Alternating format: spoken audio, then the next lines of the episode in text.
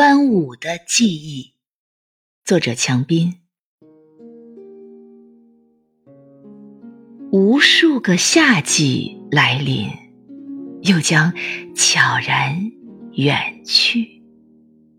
关于农历五月的记忆，我常常会想起儿时端午的场景。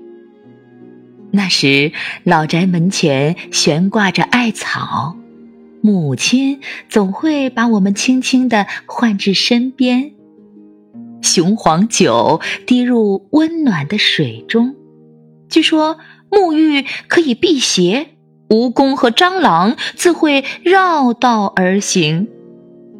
每逢此刻，孩子们的手腕上都系着五彩的线，那即是我永远难忘的。故事。